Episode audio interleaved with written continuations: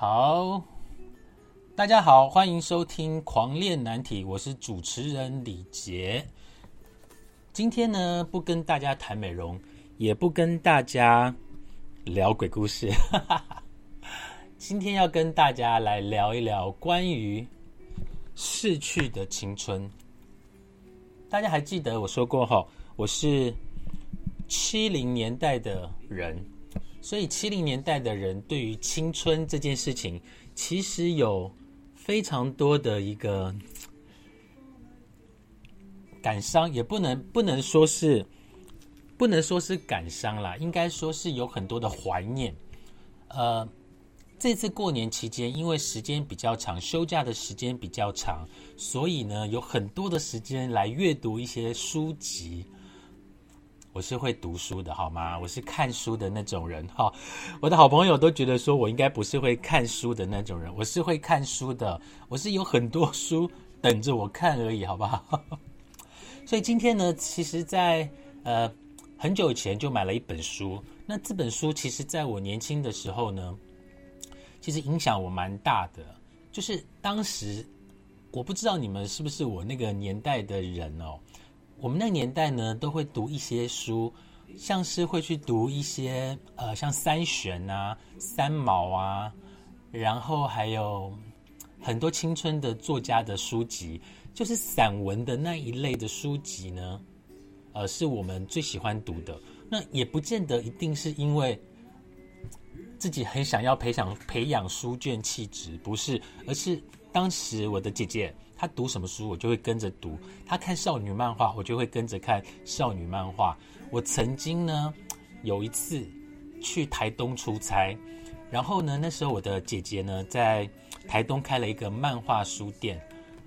哇塞，你知道，现在的年轻人完全没办法理解，就是在过去呢，我们把自己如果能够一整天把自己丢在漫画书店里面看书、看漫画。你知道那种感觉好棒哦！然后中午就吃个时尚便当，然后晚上也吃时尚便当，然后就把自己又丢回去那个漫画书间。你知道那种感觉好，很梦幻。现在回想起来很梦幻，因为现在的年轻人几乎都是在打手游啊、打游戏啊，就很难去想象把自己埋在漫画书间的那种感觉。那我也很幸运，就是。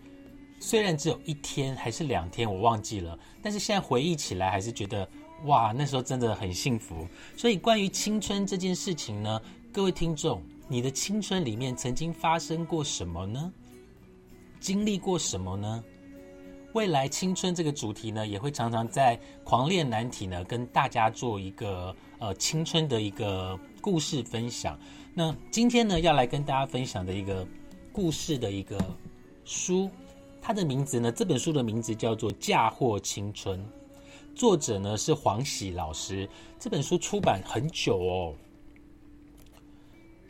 这本书大概是一九九四年是第一刷，好，一九九四年的是第一刷。那我为什么要跟大家分享这本书？我不知道大家看书的时候会不会去看所谓的自序，就是作者本身自己。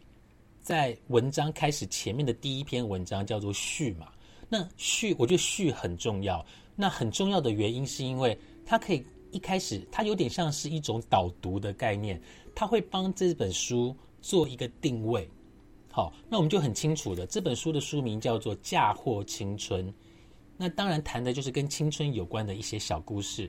那里面的故事呢，我看了很多。那因为我今天不是要跟大家讲故事里面的内容，我今天是要跟大家聊一聊，呃，黄喜老师在这一本书里面的自序，好，自己序的那个部分，我觉得真的写的非常的好。那我会帮大家读，然后会加一点我自己的回忆。那其实这个文字里面真的充满了青春。如果你有看过这本书，欢迎与我一起聊一聊这本书带给你的共鸣是什么。这本书的自序呢，一开始他就节节哀顺变。我觉得这个标题落得让我很很有感觉，就很冲突。因为青春这件事情是一个美好的，可是它的前面的四个字的起头呢，他就写他就写节哀顺变。对呀，过去的青春就是节哀顺变。好，年轻的时候在情字里面走来走去，不觉所伤，更不是心痛为何物。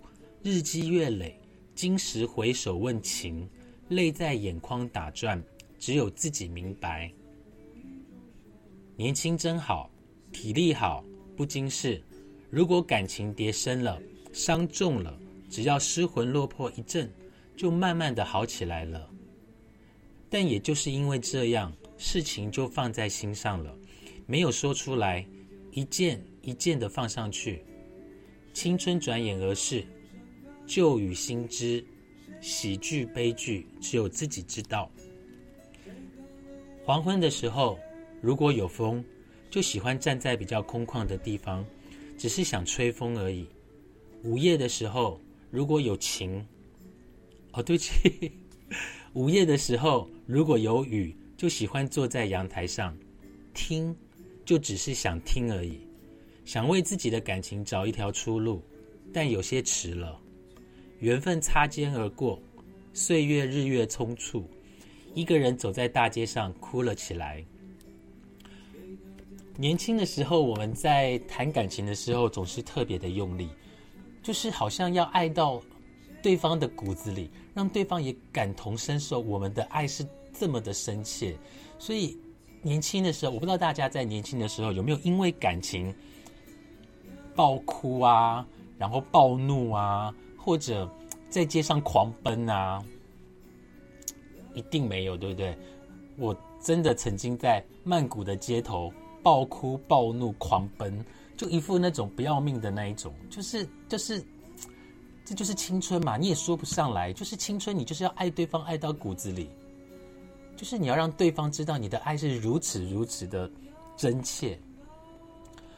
好，再来，沉默是金，绝口不再多话，事事看去不能一针见血，那就不如不看；感情再说，也不能信以为真。那干脆不如不说。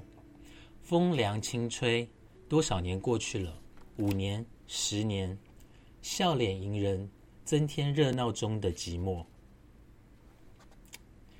忘情水是谁想出来的？对人生开了这么大的玩笑。一生中将情字的部分忘记后，还能剩下什么？太好了，干杯！不放心又如何？有些话当时也许没有说清楚，因为年轻，天亮以后都可以重新再出发，觉得起头不难，阴晴风雨无阻，再也不会有人留在身边了。是做错了什么，或者是忽略了什么呢？忘了什么？太清醒还是太不清醒？起身离开后，越走越难过。再说一次，要走的时候要记得叫醒我。千万别不告而别。感情浓烈无常，多回几后，多回之后明白了，唯有相伴才是生活的一部分。不在身边的，不是太过多情，就是太过无情。过与不及，都不免伤心。到头来，都不及愿意留在身边朝夕为伴的人。而陪在身边的人，早已平凡相处，风月看尽，风情尽去，千江月，万里云，情关早设，忘记是谁给了最初的承诺。感情重在眼前，逝去的嫁祸给青春。去邮局寄一封信，寄给自己，这是一封替你写的信，写给自己收。写的时候。若无其事的签上你的名字，压上日期，我哭了。好多年前的日期。信上说：“你很好，想念我，凡事节哀顺变，千万要相信有爱情这回事。很高兴年轻的时候我们在一起，度过无数令人怀念的美好岁月。分手那日，言明此去已经没有归期，不需要等待。”是真的，在此再一次的叮咛，去吧，节哀顺变。这封信虽然是我代你写的，我仍一读再读，一哭再哭，不肯依你所言而去。如果这真的是你希望的，还给你吧。放下的时候，依然泪如雨下，一如初次分手时。风凉，当年少不经事，嫁祸青春。想搬家，不再等待，节哀顺变。这是第一次尝试念文章给大家听，但这一篇短短的自序，真的是让我们回想到青春的爱，真的是那么的浓烈，那么的，那么的豪放，完全没有顾及后面会怎样，就是爱了。就是爱了，有时候浓烈的爱是会给别人带来相当大的压力。嗯，可是青春不懂，只觉得就是爱就是爱了，爱的就是要没有明天，把明天全部在今天一起给爱了，然后可能伤害了自己，也可能伤害了别人，我们都不是太清楚，因为那就是青春。多少次我看到有好多人，不是好多人。我看过有些人真的爱到喝醉，然后在路上狂奔、哭泣，或者捶打自己。这个画面在我们年轻常常看到，现在没有了啦。现在看到都是我们家楼下酒店的小姐 狂奔、喝醉，然后就是大家轻松一点哦。不过，如果你真的青春，或你正当青春，真的好好爱惜自己，不要去。伤害到自己这件事情是非常重要的。那今天是第一次呢，尝试跟大家阅读呃这样的一个短片，呃，希望能够给大家一点点新的想法。青春这件事情，天哪！你的青春经历过什么呢？青春应该是指，青春应该是指十五岁。到二十八，二十八能算青春吗？二十八能算青春吗？算啦，如果五十岁再来看二十八，算是青春。所以我其实现在比较喜欢跟六七十岁的人相处，因为他们会觉得我很青春。十八岁、十五岁、十八岁、二十岁、二十五岁，大家都经历过什么？回想起我。在十五岁的时候，呃，十六岁、十七岁，我大概在我的青春是非常壮烈的吼。我在十七岁的时候呢，就离家出走，哎，这也算青春的回忆吗？算，对我来讲，它是一个青春的回忆。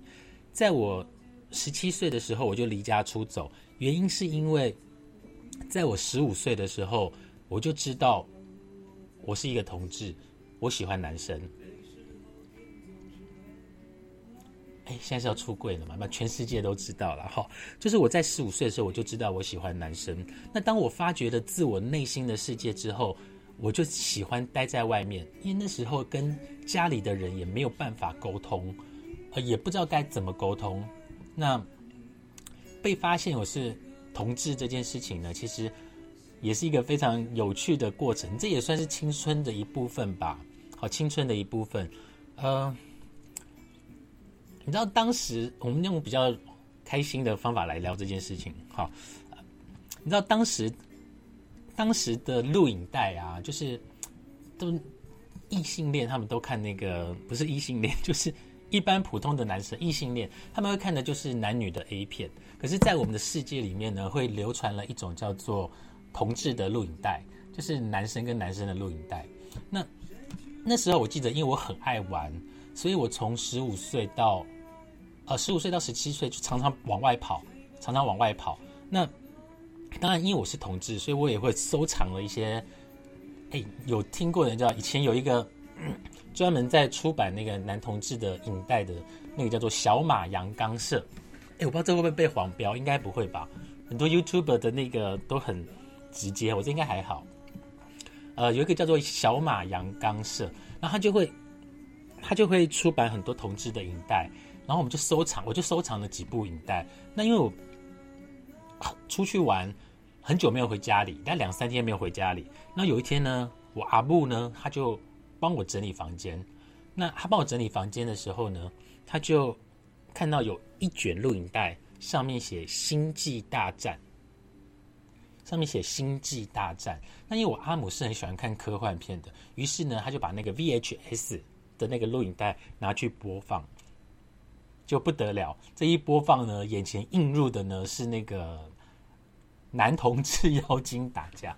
好，那这件事情呢，我当然当下我是不知道，是后来我才知道的。所以我就后来两三天玩完之后，我就回家。回家，但这前面还有很多的故事啦，有机会再跟大家聊。然后回家之后呢，我妈呢就问我说：“你是不是同志？”好，我说：“是啊。”哦，他跟我说你是不是同性恋？我说是啊，然后他跟我说你要不要改？我说这要怎么改？因为当时我也处在一个非常叛逆的一个状态。我说这要怎么改？他说如果你不改，你就给我出去，永远不要再回来。我经历过，我真的经历过家庭革命这件事情哦。所以我记得那一天我是清晨回到家，那时候我住五星街嘛，两百八十四巷那边。